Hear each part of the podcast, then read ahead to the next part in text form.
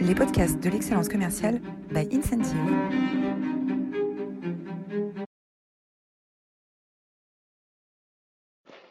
Bonjour à toutes, bonjour à tous et bienvenue dans cette nouvelle édition des masterclass de l'excellence commerciale.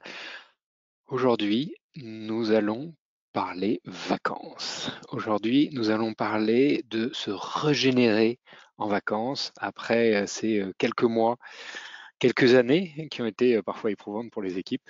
Et pour ça, j'ai le plaisir et l'immense honneur de recevoir Thérèse Le Marchand. Bonjour Thérèse. Bonjour Roland, bonjour à tous. Merci à tous d'être aussi fidèles. Vous êtes un peu plus de 170 inscrits aujourd'hui pour parler de ce sujet ce sujet d'actualité, ce sujet qui va nous permettre euh, de partir en bonne conscience, de lâcher prise et puis de faire quelques exercices très pragmatiques que va nous conseiller Thérèse pour euh, bien se régénérer euh, pendant ces, quelques, ces quelques semaines. La semaine dernière, vous étiez également très nombreux pour écouter Tristan Viscock. Tristan Viscock, c'est un entrepreneur, c'est également un artiste, un conférencier euh, qui nous a parlé de vendre ce qui n'a pas de prix. Hein. Il est euh, artiste, donc euh, il sait ce que c'est que fixer un prix quand une œuvre n'en a pas intrinsèquement. Je vous invite à retrouver cette masterclass absolument passionnante sur notre chaîne YouTube ou sur votre plateforme de podcast préférée en tapant Incentive.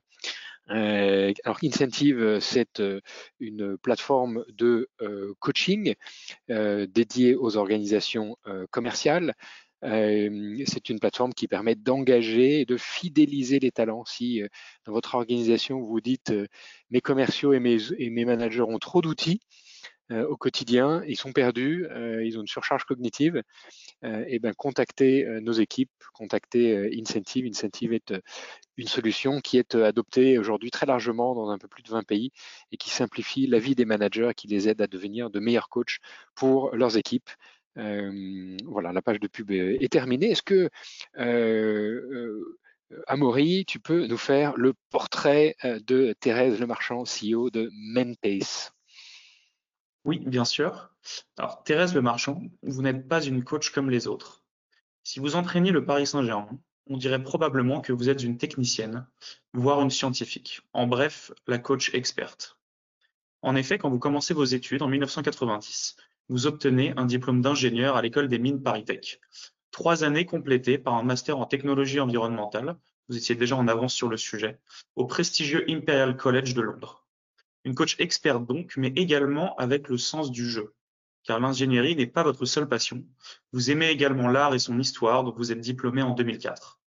C'est vers l'ingénierie néanmoins que vous vous tournez en premier, en tant qu'ingénieur système chez EDF, mais au bout de deux ans, vous tentez une nouvelle aventure en conseil de vente à Singapour chez Opéra Gallery, donc dans l'art contemporain. Mais vous revenez tout de suite chez EDF, au pôle développement durable, pour un an, avant de fonder Arantel, une entreprise de conseil visant à aider de nombreuses galeries d'art contemporain à développer leurs opérations de vente digitale. Cinq ans plus tard, vous revenez une nouvelle fois chez EDF, cette fois en tant que responsable grand compte, avant de fonder une nouvelle entreprise récompensée par le réseau Entreprendre en 2015. Elle se nomme Comeon et se concentre sur le mécénat participatif. Son succès vous voit d'ailleurs rejoindre le COMEX du groupe Opening qui en a fait l'acquisition en 2019. Cette période est d'ailleurs pour vous l'occasion de rajouter une nouvelle corde à votre arc. Vous effectuez des études d'ANC, approche neurocognitive et comportementale, afin de vous lancer dans le coaching et le mentoring à impact. Cela se matérialise par des projets d'investissement, notamment chez Orfeo, Wive et 50 Partners, et surtout la création de Main Paces, que vous dirigez aujourd'hui. Main Paces est une entreprise d'executive coaching inspirée des grands champions. Vous aidez ainsi les décideurs du monde d'aujourd'hui et de demain à déployer tout leur potentiel.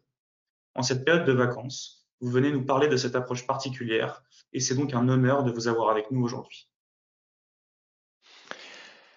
Alors Thérèse, après un tel, euh, un tel parcours, euh, on peut être qu'admiratif. Euh, tous les grands champions abordent l'été de la même façon que les grands entrepreneurs, c'est-à-dire fatigués. Hein. après les matchs de Ligue 1, après les matchs du top 14, après les tournois de tennis qui se sont enchaînés, les grands champions ont besoin, comme les grands entrepreneurs, comme les, tous les, directeurs commerciaux, managers commerciaux qui nous écoutent, tous les grands champions ont besoin de se reposer. et, c'est le sujet de c'est le sujet d'aujourd'hui. Alors peut-être on peut commencer par essayer de caractériser ce qu'est la fatigue. Qu'est-ce que c'est exactement d'un point de vue neurocognitif que la fatigue, Thérèse? Alors, on va faire un tout petit passage par, par la fatigue. En fait, la fatigue, c'est c'est ce qu'on ressent euh, quand on a eu une activité physique intense ou une activité cognitive intense. Euh, vous l'avez peut-être, euh, peut-être que vous êtes fatigué en ce moment, et on ne sait pas toujours en fait d'où ça vient. Ça peut être lié à un sujet de santé physique, de santé mentale ou de réaction à l'environnement. Elle est complètement normale. Là où elle devient plus gênante, c'est quand elle ne disparaît pas quand on se repose. Et euh, en fait, on se rend compte à ce moment-là qu'on a vraiment plus suffisamment d'énergie pour y faire face. Donc la question, en fait, c'est vraiment le, au sujet autour du sujet de la régénération. C'est vraiment la question de l'énergie. En fait, qu'est-ce que l'énergie? Comment elle, euh, qu'est-ce qui se passe dans notre corps? Et euh, comment est-ce qu'on peut optimiser l'utilisation de notre énergie pour pouvoir se régénérer? Et alors concrètement, qu'est-ce qui se qu'est-ce qui se passe au moment où on on a passé ces six mois, un an sans prendre tellement de vacances Qu'est-ce qui se passe physiquement, électrochimiquement dans le dans le corps?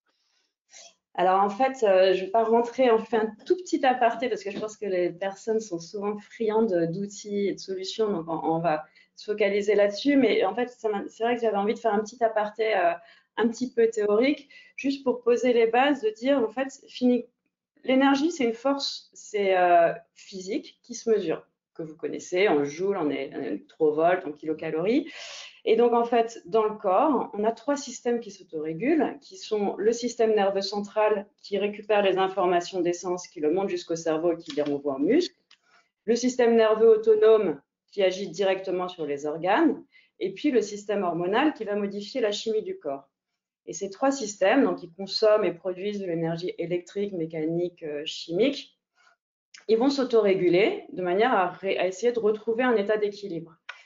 Et au-dessus de ça, on a le système euh, limbique du cerveau émotionnel qui va activer ou inhiber les informations qui montent au cerveau selon euh, notre état d'émotion. Et donc, en fait, ce qui est vraiment intéressant de comprendre, c'est que déjà, trois choses, c'est que bah, plus on a des rigidités, du stress, des tensions, plus elles vont se stocker dans le corps parce qu'il y a des décharges qui vont se stocker dans le corps. Euh, quand on est vraiment aligné, quand ces systèmes s'alignent, c'est là qu'on a cette espèce de sensation de plénitude. Quand on parle d'alignement, c'est voilà, de plénitude, de capacité d'action maximale. C'est le euh, flow, hein, c'est ça? C'est le, ce qu'appellent les Américains appellent le flow. exactement, où euh, il y a vraiment une action à la fois du système sympathique et parasympathique on pourra le développer après. Et, hum, et quand on est dans le mental, ben en fait, on a un vrai sujet parce qu'on se coupe complètement de notre BI, de notre euh, body intelligence, de tout ce qui se passe dans notre corps. Et ça, en fait, c'est vraiment le premier sujet que j'avais envie d'aborder, c'est que les informations qu'on perçoit, elles passent par nos cinq sens. Et quand on développe notre capacité de proprioception, c'est-à-dire toute notre capacité à comprendre euh, ce que le corps nous envoie comme information, on développe vraiment cette intelligence-là. Donc, par exemple, vous vous promenez euh, au bord de la mer. Voilà, est-ce que, euh, que vous sentez euh, le goût du sel dans la bouche? Est-ce que vous sentez le vent peut-être un peu frais sur votre bras? Est-ce que vous voyez la beauté de la lumière? Est-ce que vous entendez le bruit des vagues? Est-ce que vous, vous sentez l'odeur de la mer? Et tout ça, ça fait une symphonie, ça vous envoie des informations euh, et, que vous pouvez apprendre à reconnaître quand vous êtes dans d'autres situations. Donc c'est le premier exercice de régénération que je voudrais vous proposer aujourd'hui, c'est de développer vos sens pendant vos vacances. Alors tu as, choisi l'image de ce, bateau euh, à foil de, Boss euh, pour, illustrer la théorie de l'énergie. Euh, qu'est-ce qu'il y a derrière, cette image pour toi? Bah, Étymologiquement, l'énergie, euh, c'est une force en action. Donc, c'est ce qui nous fait avancer. c'est ce qui nous fait croître, c'est ce qui nous fait grandir, c'est ce qui nous fait pivoter, c'est ce qui nous fait pénétrer des marchés. La somme des énergies individuelles d'une entreprise, c'est l'énergie de l'ensemble, c'est l'énergie de l'entreprise. Donc pour moi, fait, la force, cette force du vent qui pousse ce bateau, qui est mené par un équipage, c'est hyper symbolique de l'énergie. L'énergie, c'est ce qui fait avancer. C'est effectivement euh, une bonne définition parce que dans beaucoup d'organisations, on s'aperçoit que l'énergie, elle n'est pas toujours mise au service de, l'avancée collective. Euh, et se rappeler juste euh, ces, quelques mots, ça permet peut-être de réaligner certaines, certaines équipes. Alors ensuite, le, on, a parlé d'énergie. Alors, tu, nous as parlé euh, d'énergie électrique, d'énergie mécanique, d'énergie chimique, hein, le système nerveux central, le système nerveux autonome, le système euh, hormonal. Euh, entre le système nerveux central et autonome, est-ce que tu peux nous, éclairer? Quelle est la différence? Le système nerveux central, c'est vraiment celui qui, d'une information qui est, qui est envoyée, perçue par un sens, donc par exemple oui, va euh, créer un signal électrique qui va remonter au cerveau, qui va le décoder et qui va renvoyer une action euh, à la, euh, sous forme motrice. Et le système nerveux autonome, en fait, il, on ne le maîtrise pas. Il agit directement sur les organes. La seule fonction vitale qu'on maîtrise, c'est la respiration. Les autres, en fait, l'information qui est perçue crée une réaction des organes. Donc, donc une, euh, une menace, je sais pas, un, un, aigle qui fond sur vous euh, va générer une réaction de peur qui va créer un influx nerveux, un influx euh, sanguin pardon, dans les pieds qui va vous permettre de prendre la fuite. Ça, on ne le maîtrise pas. Et en fait, ce qui est vachement intéressant, c'est si d'un côté, vous avez une information cognitive qui vous dit, OK, cette personne, euh, elle est très intelligente, euh, je vais, euh, vais l'embaucher parce que vraiment elle est convaincante. Et de l'autre côté, votre corps qui vous envoie des signaux et qui vous dit, elle te fait flipper, il va se passer quelque chose, je la sens pas, c'est l'intuition. Mais en fait, l'intuition, c'est quoi? C'est des informations qu'on a stockées dans le, dans le cerveau, dans la mémoire, mais qui sont pas forcément conscientes. Et donc, si, si on si n'écoute pas ces signaux que nous envoie le corps et que et qu'on euh, on a un tiraillement en fait de, direction entre ce que nous dit le corps et ce que nous dit le mental, c'est là qu'on va commencer à se fatiguer parce qu'en fait il y a des conflits internes. Donc vraiment il y a ce sujet qui est vraiment intéressant de se dire j'écoute, j'entends euh, ce que me dit le corps, ce qui m'envoie comme information, je sais les comprendre, c'est-à-dire que j'ai développé une capacité à comprendre que cette information-là, euh, peut m'amener vers telle décision et je rassemble l'ensemble de mes capacités d'action vers un même objectif. Le prix Nobel d'économie euh, Daniel Kahneman a écrit un, fameux bouquin qui s'appelle en français Système 1, Système 2, qui décrit la façon dont on réagit euh, ou on prend nos décisions, système 1 étant euh, fortement basé sur l'intuition, et puis le système 2 se mettant en place quand on a euh, des problématiques un peu plus complexes et qu'on a besoin de réfléchir. C'est à ça que tu fais référence? Oui, alors, enfin, on va pas. Hum, je te propose de ne pas forcément retrouver, parce qu'il y, a plusieurs modèles. Il y a système 1, système 2. Il y a aussi les, les modèles de hum, euh, qui sont développés justement par l'Institut du neurocognitivisme, en fait, de systèmes de gouvernance automatique et de gouvernance adaptative. Euh, donc, c'est des, des, mécanismes. Chacun a ses subtilités, c'est ça euh... Neuroscientifiques qui sont assez complexes, mais en tout cas, euh, il y a vraiment ce sujet, ce que je trouve intéressant là aujourd'hui, parce qu'après, c'est hyper passionnant. Le sujet de la conscience, il est incroyable. La conscience, c'est l'ensemble des interactions sensitivo-sensorielles avec la mémoire. C'est-à-dire qu'en fait, donc quand on, quand on, et c'est ce qui peut être verbalisé. C'est-à-dire quand on, c'est pour ça que je reviens sur ce sujet d'essence, c'est de dire quand on, perçoit quelque chose, ça va remonter au cerveau. Si on fait un lien avec la mémoire, et à ce moment-là, on peut le rendre conscient et en faire quelque chose de conscient. Donc en fait, voilà, il y a des réactions automatiques, il y a des réactions qui sont adaptatives, conscientes, qui sont prises par le, cortex préfrontal. Elles sont plus ou moins euh, facilitées par l'organisme en fonction du vécu et justement du vécu émotionnel. Euh, et ce qui est intéressant, c'est de se dire que tout ça, ça s'entraîne. C'est-à-dire qu'on n'a pas à subir des réactions automatiques. On peut complètement euh, reprendre possession et augmenter notre intelligence globale, c'est-à-dire et à la fois notre bien-être, parce qu'en fait c'est ça, c'est se dire finalement plus je prends une décision avec l'ensemble des paramètres qui me sont communiqués et plus la décision que je prends m'amène vers une solution qui est bonne pour moi, euh, ben, plus mon bien-être, meilleur sera mon bien-être en fait. Je ne serai pas en conflit interne, je ne vais pas me, me, faire du mal, euh, je ne vais pas avoir besoin d'injecter des substances toxiques euh, dans l'atmosphère. C'est vraiment ça que je trouve intéressant quand on parle de régénération, c'est de se dire ok, allons vers ce qui nous fait du bien, vers des solutions de facilité, vers moins de conflits. Et, et, vers la performance, parce que c'est ça aussi qui est intéressant, c'est d'allier les deux. Alors, il y, a un sujet pendant, pendant l'année, on se fixe beaucoup d'objectifs, hein, et ces objectifs qui permettent de canaliser l'énergie dans une direction. Et on a l'impression que parfois dans certaines organisations, on a des clients qui viennent nous voir en disant ben voilà, on a trop d'objectifs, on donne trop d'objectifs aux équipes, et on a l'impression que on les submerge et, qu'elles se sentent sous l'eau parce qu'il y a trop d'objectifs qui viennent de trop, de personnes différentes. Euh, le, second sujet que tu voulais aborder dans, cette, euh, dans cet entretien, c'est cette notion d'objectif. Euh, quand est-ce qu'il faut se fixer des objectifs? Quand est-ce qu'il faut abandonner ces objectifs? Et est-ce qu'en vacances, il faut se fixer des objectifs, Thérèse? Alors en fait, quand on se donne un objectif, moi je suis très favorable aux objectifs à partir du moment où ils sont simples et aisément formulables et formulés. et ce qui est intéressant, moi, ce, que je vais, ce sur quoi je veux bien insister, c'est les objectifs qu'on se donne pour soi.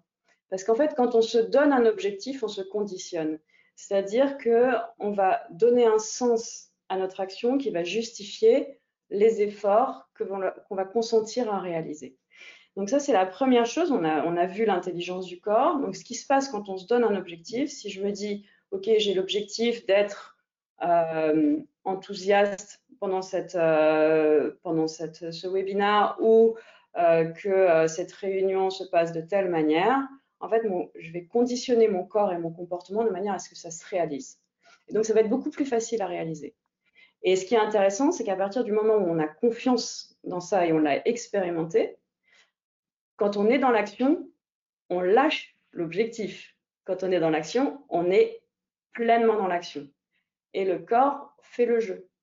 Et donc, c'est pour ça que j'ai choisi cette euh, magnifique photo de, de Pauline Ado en pleine euh, compétition. Pauline Ado, quand elle est dans sa vague, elle est dans sa vague, c'est-à-dire qu'elle est pleinement dans la sensation de glisse, de puissance, d'équilibre, euh, d'anticipation, de, de, de, regard de ce qui va se passer de, et de sensation de ce qui se passe derrière.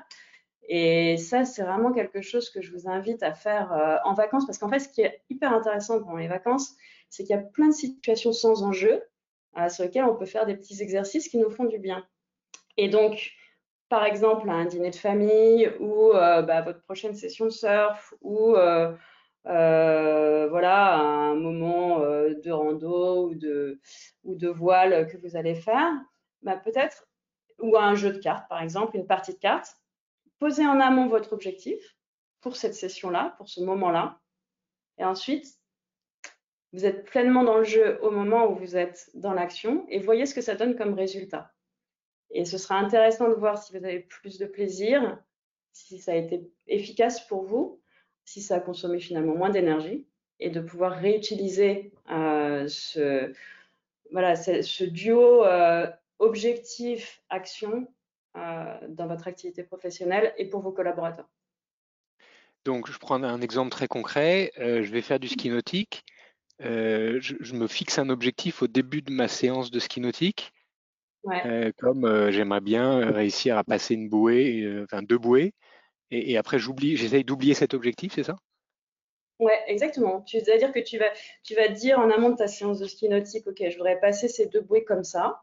Donc, tu, il est précis mmh. et tu sais pourquoi tu veux le faire et ton objectif est atteignable par rapport à ton niveau.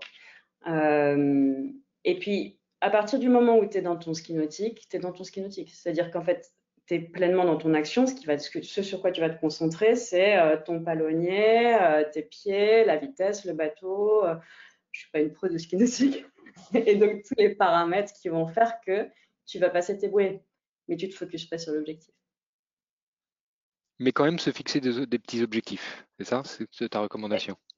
Exactement, c'est vachement intéressant. Et d'ailleurs, le, si tu veux passer au slide suivant, au bureau, en fait, enfin, les, sportifs de haut niveau utilisent euh, souvent cet outil euh, qui est le cercle de l'attention, justement, qui illustre ça. C'est-à-dire que quand on est sur une tâche, on est pleinement dans la tâche. Et tout ce qui euh, nous éloigne de la tâche, nous distrait et nous empêche d'atteindre l'objectif qu'on s'était fixé au départ. Donc ça peut être une distraction, par exemple une notification, ça peut être de commencer à rentrer dans la comparaison, oui mais moi je fais ça comme ça, mais mon voisin il fait ça comme ça, euh, mais mon concurrent il fait ça comme ça. Euh, ça peut être justement le, le, focus sur les résultats ou sur un sujet d'anticipation, ok je fais ça maintenant, mais mais ça veut dire quoi? Ça veut dire que dans trois mois, il va se passer ça, euh, ou rien en commun avec la tâche, qu'est-ce que j'ai à faire comme course ce soir?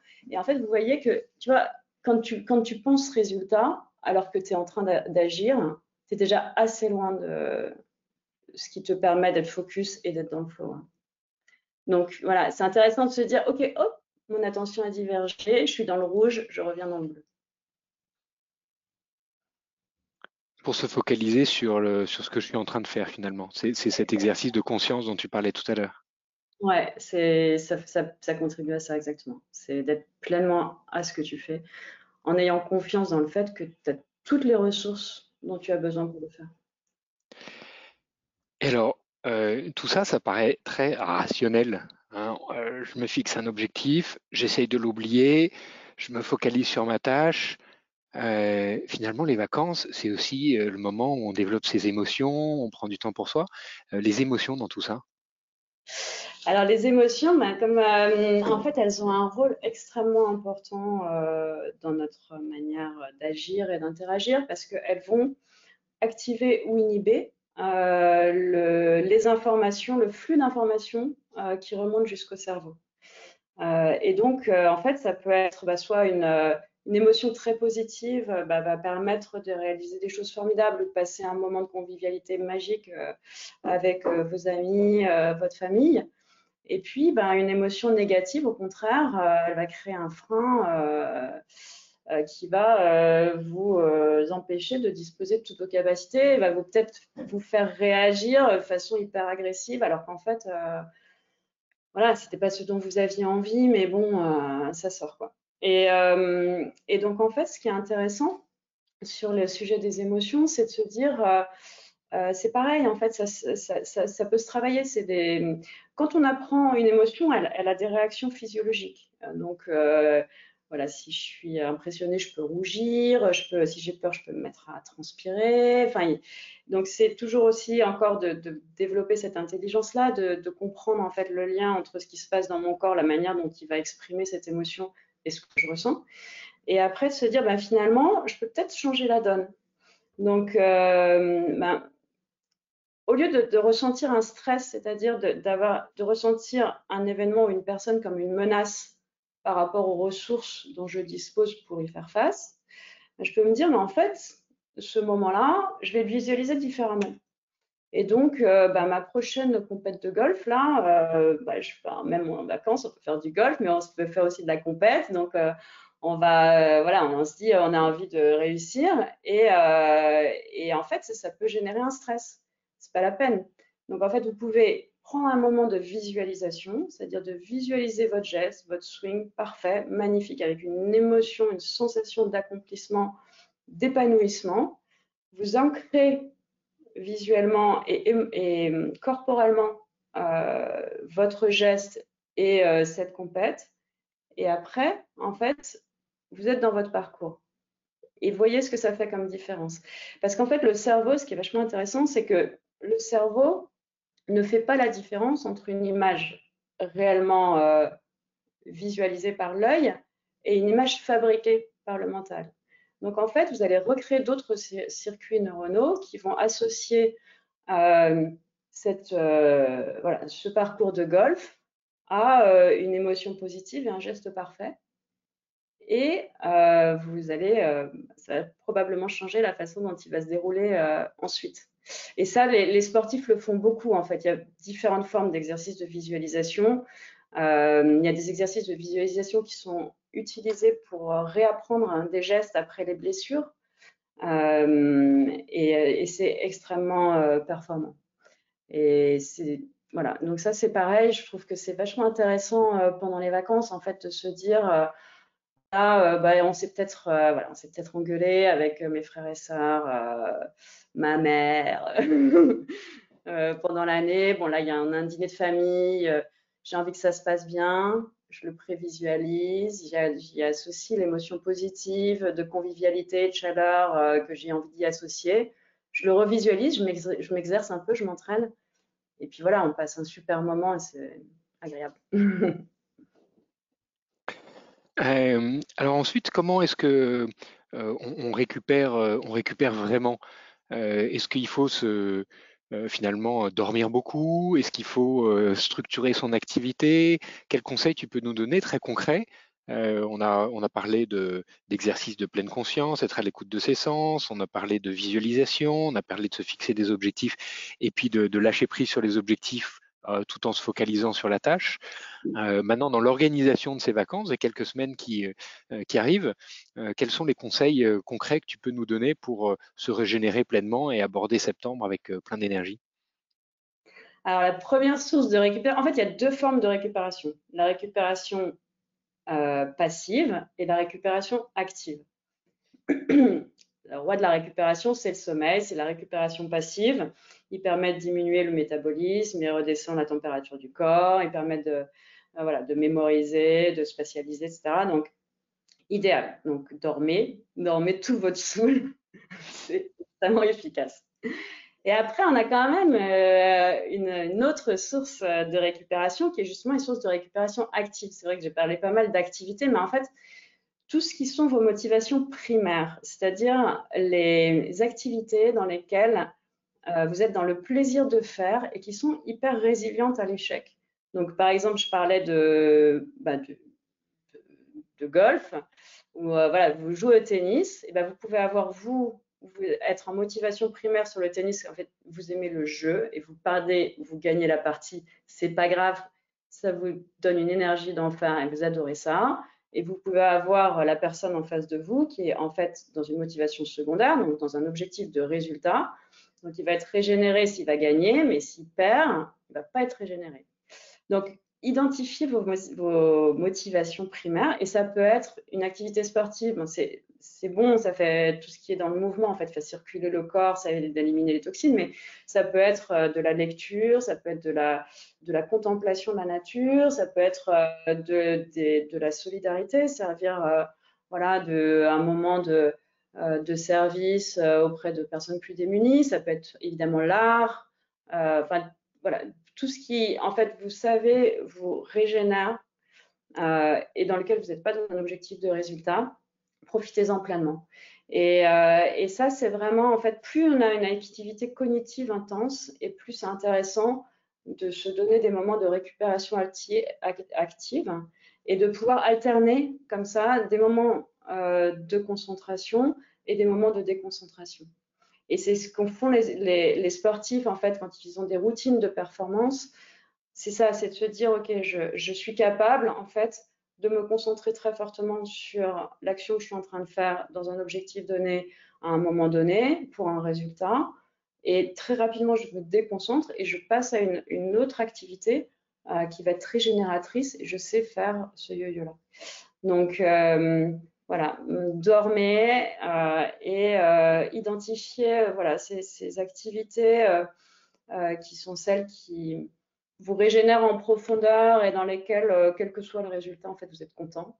Et ce sera un bon moment de récupération. Mmh passer des, bons moments, des bons moments avec euh, des gens qu'on aime, qu'on admire. en tout cas, on a passé un excellent moment euh, ensemble avec toi. On a commencé déjà les vacances à se régénérer, à t'écouter. deux questions qu'on pose traditionnellement à tous nos invités.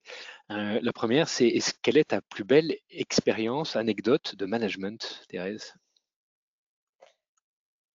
Alors en fait, j'avais envie de il y avoir une petite histoire, mais euh, c'est intéressant parce que ça fait assez le lien avec ce qu'on vient de se dire.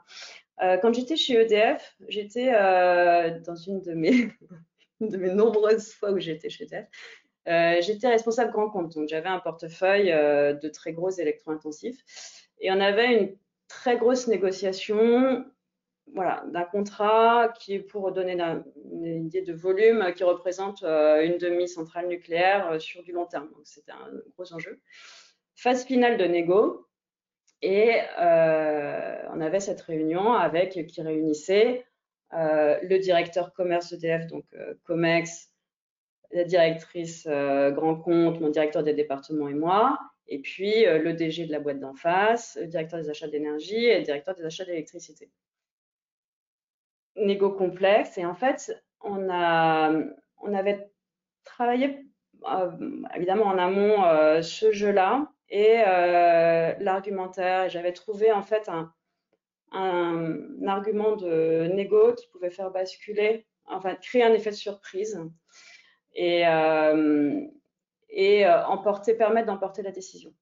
Et en fait, ce que j'ai adoré dans ce, un, pour moi, c'était un grand moment managérial parce qu'en fait, ça a été un moment où, en équipe, enfin, EDF, c'est une boîte très hiérarchique, hein, donc où on avait préparé en amont, ensemble, justement en, scénographie, euh, ce moment de négo, où on l'a joué complètement en équipe, où voilà, c'était donc, c'était vraiment ce sujet de préparer, visualiser, euh, préparer l'objectif, enfin définir l'objectif, visualiser la manière dont on allait le faire. Quand on a été en réunion, c'était vraiment une danse. Au moment où, l'argument est sorti, on a senti le DG basculer, on l'a sécurisé, on l'a emporté, on a closé. Et euh, c'était vraiment euh, un chouette moment. Donc, je trouve ça intéressant de, pouvoir euh, jouer ce genre de jeu sur une ligne managériale aussi verticale. Donc travailler avec cet objectif, cet exercice de prévisualisation et puis ensuite, ensuite danser avec, avec son client. très jolie anecdote. une citation qui t'inspire, Thérèse? Alors moi, ce serait une citation attribuée à Einstein qui, qui dit La folie, euh, c'est de faire toujours la même chose en s'attendant à un résultat différent. Je trouve ça très inspirant. La folie, c'est de faire toujours la même chose en s'attendant à un résultat différent. Eh bien, écoute, c'est une citation très inspirante aussi. Un grand merci pour, euh, pour cette, cette demi-heure qu'on a passée ensemble. Euh, donc quelques, quelques ressources complémentaires qu'on a sélectionnées pour aller, pour aller plus loin. Alors bien sûr, bien sûr, le... alors peut-être que tu veux résumer, avant que je t'avais préparé une page de résumé, peut-être que tu veux rebalayer les, les quatre points importants.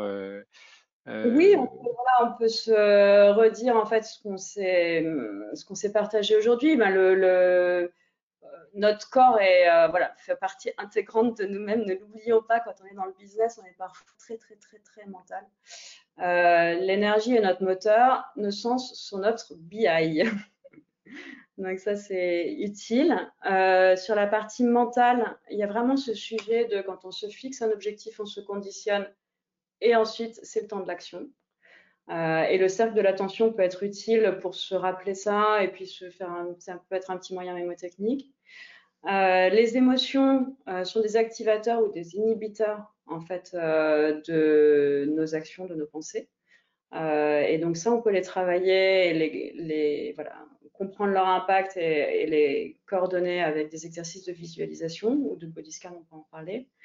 Euh, et puis voilà, la récupération, récupérer, c'est performer. En fait, ça c'est un truc que je regrette beaucoup en entreprise, c'est que un programme d'un athlète, il a toujours des phases de récupération qui sont installées dans son programme on a tendance à se dire faut bosser, faut bosser, faut bosser. Non, mais c'est pas comme ça qu'on atteint la performance. En fait. Ce qui est intéressant, c'est de se dire on a besoin de moments de récupération. Et, des moments de récupération, ça peut vouloir dire aussi, par exemple, j'ai, je prends l'exemple de la négo, j'ai une négo hyper ambitieuse en jeu. Bah, euh, l'heure d'après ma négo, je vais pas me remettre euh, un rendez-vous qui est fondamental sur moi, sur lequel je vais être extrêmement sollicité je vais pouvoir alterner aussi, peut-être faire une activité qui, euh, pour moi, est une activité primaire en entreprise. Moi, j'aime euh, penser, innover. Bah, je vais peut-être avoir une, un, moment de, euh, avec l'équipe créa sur, je sais pas, des propositions de nouveaux logos. je continue à bosser, mais c'est régénérateur. Ça, c'est vachement intéressant. et puis voilà, travailler des routines de performance. Et surtout profiter de vos vacances. Profiter de ces vacances. Alors, les quelques idées bonus, bien sûr, le, site, le site de Main euh, sur lequel il y a plein de ressources sur la philosophie et leadership, euh, absolument passionnantes. Si vous voulez vous abonner à la newsletter de Main qui est tous les mois euh, vraiment passionnante, très dense, avec plein d'informations, plein de ressources, suivez Thérèse sur, LinkedIn, Thérèse Le Marchand. Un, ouvrage de référence de Jim Aframo qui est paru en 2016, The Champions Come Back, comment est-ce que les, grands athlètes euh, se régénèrent euh, après, une, après une blessure ou après une, période de pause. Euh, et puis un TED Talk également, trois questions essentielles à se poser pour devenir un meilleur leader de Rosalind Torres. voilà quelques, quelques ressources. Et Thérèse, si tu as encore quelques minutes, on sera ravi d'accueillir les questions de nos auditeurs vous pouvez les ah poser directement sur euh, l'interface de euh, GoToWebinar euh, à droite et Amaury va nous les lire. Est-ce que Amaury, on a quelques, quelques questions déjà de nos auditeurs? Tout à fait, Roland, on a quelques questions. Alors la première, comment selon vous peut-on créer cet alignement corps, cœur et esprit et le maintenir pour nous aider à préserver notre énergie tout au long de l'année, tout en évitant de baisser les bras devant la première difficulté que l'on rencontre? Merci. C'est une vaste question. En fait, tout ce sujet, enfin, on remonte vraiment au sujet de la connaissance de soi, en fait. Parce que aligner corps, cœur, esprit, euh, c'est vraiment de se dire, en fait, je, comprends ce que me dit mon corps, euh, je vois ce que, ce que voilà, j'entends euh, les émotions que je ressens et les informations qu'elles me communiquent et euh, je sais ce que, euh, comment mon cerveau fonctionne et ce qu'il m'envoie comme information. Donc, euh, en fait, c'est voilà, moi j'ai tendance à expérimenter des choses et puis les renforcer aussi de connaissances scientifiques parce qu'en fait, c'est ça qui permet, quand vous vous engagez dans un, une pratique, un outil qui va être bon pour vous, euh, d'être, euh, de comprendre en fait euh, bah, quel objectif vous visez et comment ça va se passer. donc, une, par exemple, une, si vous faites de la méditation, méditation sont des, des un outil qui a démontré son, son efficacité euh, d'un point de vue euh, avec des études neuroscientifiques, au-delà de l'expérience, euh, puisqu'il change, en fait, il transforme les connexions du cerveau et ça, ça a été observé. voilà, en méditation, vous pouvez accueillir une émotion, l'embrasser, vous remettre en connexion, la renvoyer au monde extérieur créer cette connexion entre vous euh, et le monde euh, et en retirer quelque chose. En retirer quelque chose en termes de qu'est-ce qui est important pour moi, voilà, quelle, quelle ampleur j'ai finalement, qu'on découvre hein, quand on fait ces, ces, pratiques un peu plus, un peu plus introspectives ou un peu plus posées. Euh, et dont vous allez pouvoir vous emparer euh, quand vous serez actif euh, dans un processus de décision ou un processus de réflexion. Donc c'est vraiment, on est au cœur du sujet de la connaissance de soi, de la compréhension progressive en fait de ce qui se joue, de nos représentations aussi, parce qu'en fait on a beaucoup de représentations qui ont été utiles à un moment donné, qui sont plus utiles à un autre moment.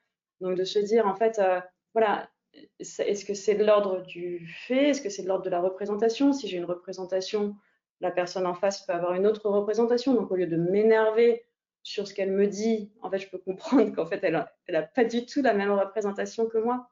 Et donc, euh, voilà, d'aligner euh, ce que je vais dire avec ce que je ressens et, et donc, bah, bon, j'ai pas de solution euh, là en un claquement de doigts, mais vraiment, euh, et, c'est vachement intéressant de voir que c'est au cœur de la performance des athlètes. Hein. C'est la connaissance de soi. Connaissance de soi, le travail de soi. La performance, c'est un accomplissement. Un champion, il peut gagner, ça va être un gagnant, et il va perdre, il va pas durer. Un champion qui dure, c'est des personnes qui ont vraiment travaillé sur eux et qui s'accomplissent pleinement dans ce qu'ils font. Donc c'est ce chemin vers euh, l'alignement. C'est là où je trouve intéressant de, travailler avec des athlètes. C'est vraiment, on n'est pas dans une image de, de performance des années 80, euh, on va souffrir, on va y aller, on va réussir. Non, non, c'est comment est-ce que je m'accomplis pleinement dans ce que je suis en train de faire et encore plus parce qu'on a des ressources incroyables. Alors, la, deuxième question, vous y avez déjà un petit peu répondu. Elle va un petit peu au-delà des vacances, puisqu'elle nous, elle nous dit, au-delà des vacances, quel type de routine pouvez-vous conseiller pendant l'année lorsqu'on est un petit peu dans le dur? Et plus précisément, des activités telles que la respiration, le yoga, la méditation sont-elles à conseiller, par exemple le matin ou le soir avant d'aller se coucher Oui, à fond. Alors, en fait, les routines, ce qui, est hyper important, et c'est pour ça que j'ai appelé la société Main Paces. Hein. Main, c'est rythme, euh, pardon, Main, c'est principal, Paces, c'est euh, les rythmes, c'est les rythmes principaux. Parce que je trouve qu'une grande difficulté de la société actuelle, c'est l'ensemble, la cumul des injonctions qu'on reçoit en permanence de faut faire ci, faut faire ça, faut faire ci comme ci, faut faire ça comme ça, et le régime machin, et le régime truc, et le régime Y. D'accord. Donc, en fait, la, bonne routine, c'est la routine qui est bonne pour vous. Et donc, ça, c'est pareil. Il hein. euh, il y a des personnes qui vont rentrer dans une certaine typologie d'activité, d'autres qui vont rentrer dans d'autres activités. Mais ce qui est sûr, c'est que s'échauffer le matin, c'est très bon parce que ça met le corps en route, ça, ça, ça stimule euh, l'activité sanguine, ça remonte l'activité du cerveau. Donc, faire. Et le yoga en soi est un excellent. Alors, il y a deux choses c'est une philosophie, c'est une démarche, c'est aussi une, euh, une, activité corporelle.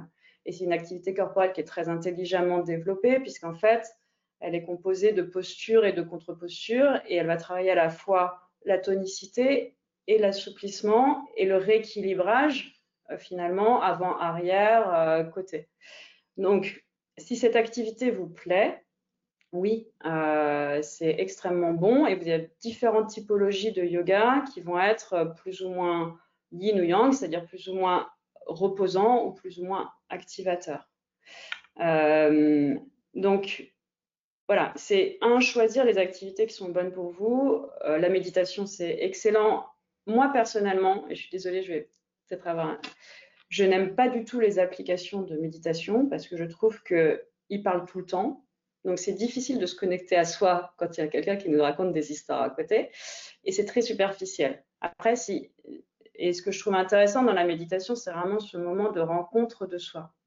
C'est très intéressant à apprendre. C'est difficile de méditer, c'est intéressant à apprendre et c'est extrêmement puissant. Donc, voilà, il y a un, de choisir des activités qui sont bonnes pour vous, d'avoir des activités de mouvement c'est pas forcément du sport, c'est pas forcément de la performance, mais voilà, qui, font circuler, euh, qui permettent d'éliminer les toxines, d'avoir des activités de, de, reconcentration, de retour à soi. Et après, dans la routine de performance, ça c'est vraiment, euh, c'est celles qui sont, c'est, des petites routines qui euh, sont bonnes pour vous à un moment donné et qui vous sont utiles. C'est-à-dire que moi, si je prends mon exemple personnel, j'ai des fortes capacités de concentration et qui, de concentration longue, j'ai parfois du mal à m'extraire de ce que je suis en train de faire. Donc moi, la routine de performance que je travaille, c'est d'être capable de me déconcentrer vite, me rendre pleinement disponible à la personne qui va m'interrompre et de me reconcentrer vite. Mais il y a d'autres personnes, ça va être d'autres sujets, ça va être au contraire de travailler des routines de concentration pure parce qu'ils euh, vont avoir du mal à garder euh, euh, une concentration dans la durée. Donc ça, la routine, elle est vraiment très, très, très personnelle. Très bien. Euh, je crois qu'on a le temps pour une dernière petite question, euh, qui est se fixer des petits objectifs est-il censé se faire au quotidien ou sur un temps plus long? Et si oui, au quotidien, ne risque-t-on pas de le ressentir comme un devoir et le transformer ainsi en une contrainte accompagnée de stress? Super question, j'adore. Euh, c'est un choix, vous pouvez euh, foncer direct dans l'action ou euh, vous demander d'abord pourquoi vous le faites. Moi, je trouve ça intéressant, se dire pourquoi je fais ça et de se dire, bah, en fait, une fois que je me le suis dit, ça va se faire beaucoup plus facilement. Alors, en fait, c'est là où c'est vraiment intéressant le sujet de l'objectif. Pour moi, euh, il y a des choses que vous faites très automatiquement, très facilement, et c'est pas la peine de se poser la question. Il y a des choses qui sont un peu plus difficiles. Ça vaut vraiment la peine de se fixer un objectif au départ. Qu'est-ce que je cherche à atteindre en faisant ça? Vous allez vous conditionner pour, ce sera beaucoup plus facile. Donc c'est un jeu en fait. Hein. C'est quand on, a commencé à, sentir ça et à faire confiance au fait que euh, le corps est vachement plus intelligent quand il travaille avec la tête que quand la tête elle travaille toute seule, ce qui est vraiment dommage, hein, parce que quand on regarde proportionnellement cerveau, c'est 1,5% du poids du corps. Donc euh, voilà, on a d'autres ressources ailleurs. C'est intéressant de se fixer des objectifs. Thérèse, un immense merci pour cet entretien. Euh, grâce à toi, on, aborde ces vacances avec encore plus de sérénité parce qu'on a des objectifs qui sont beaucoup plus clairs. Sentir les fleurs, euh, prendre le temps, se fixer des petits objectifs et puis se laisser aller dans l'exécution. Euh, j'ai beaucoup aimé le sujet de récupération active, récupération passive. Euh, trouver les, identifier les activités euh, autorégénératrices. voilà autant de, conseils qu'on va emporter avec nous ces prochaines semaines pour être à nouveau opérationnel fin août. On se retrouve tous ensemble euh, le 18 août euh, pour la prochaine masterclass. Donc pas de masterclass euh, les deux premières semaines d'août. on se retrouve tous ensemble le, 18 août pour une nouvelle année de, masterclass. Merci encore à tous de votre fidélité. Un immense merci Thérèse pour ton accompagnement et pour nous aider à prendre des vacances plus, plus reposantes. Merci à toi. Bel été à tous. Bel été à tous. Au revoir. Au revoir.